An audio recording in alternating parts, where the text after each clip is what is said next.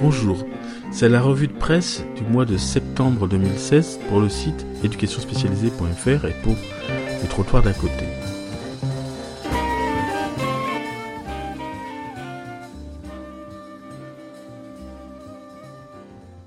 Ce mois-ci, il y a une importante euh, enquête de l'Institut Montaigne sur les musulmans de France et je reviendrai sur euh, cette enquête. Euh, j'attends un peu d'avoir les débats et le retour de sociologues par rapport euh, aux chiffres tout à fait impressionnants de jeunes considérés comme étant autoritaires, des jeunes peu qualifiés, peu insérés dans l'emploi, vivant dans les quartiers populaires périphériques, et donc avec un, un usage de l'islam pour signifier une révolte vis-à-vis de la société qui, qui vaut vraiment le coup d'être analysé, donc j'y reviendrai plus tard.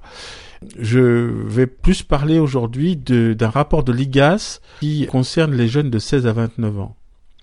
Donc ces jeunes de 16 à 29 ans, ils représentent une population de 11 millions de personnes, population très hétérogène, et qui s'est vraiment profondément transformée depuis le milieu des années 80.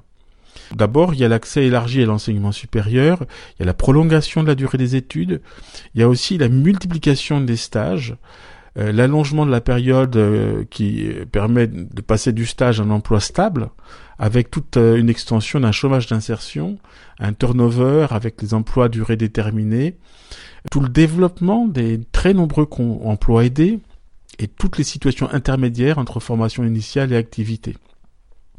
Je m'arrête un tout petit peu sur les stages. Le collectif euh, Génération Précaire nous signale euh, dans, ses travaux qu'en fait, on, ne peut guère compter le nombre de stagiaires en France parce qu'ils ne sont pas recensés ni par le ministère de l'Enseignement supérieur, ils sont pas inscrits à l'URSSAF, ils apparaissent pas dans le registre unique du personnel des entreprises. Donc, au fond, comment on connaît le nombre? Bien par des sondages.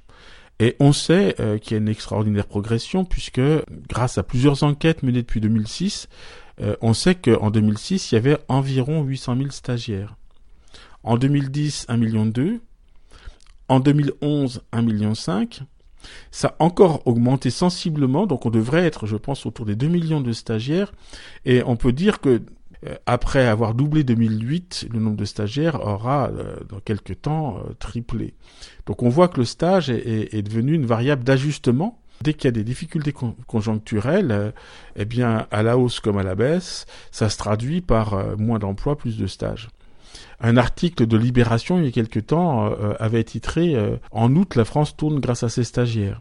Donc vous voyez l'importance de la question. Alors si on revient par rapport à, l'aspect de, de l'hétérogénéité de la jeunesse, on voit qu'elle est énorme entre des jeunes qui n'ont pas de problème d'accès en fait au travail ils, accèdent à un emploi stable très rapidement et euh, il y a ensuite d'autres pour qui la trajectoire vers l'emploi est vraiment heurtée et puis on a encore des jeunes qui n'arrivent pas à l'emploi.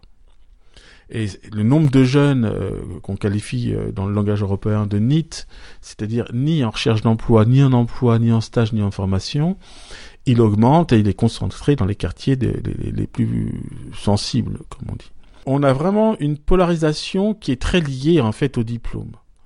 Et les diplômes sont eux-mêmes de plus en plus corrélés au, milieu social.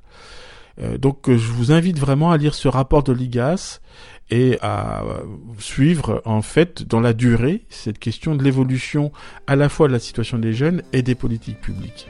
Voilà, c'était la revue de presse de septembre 2016 pour le trottoir d'à côté.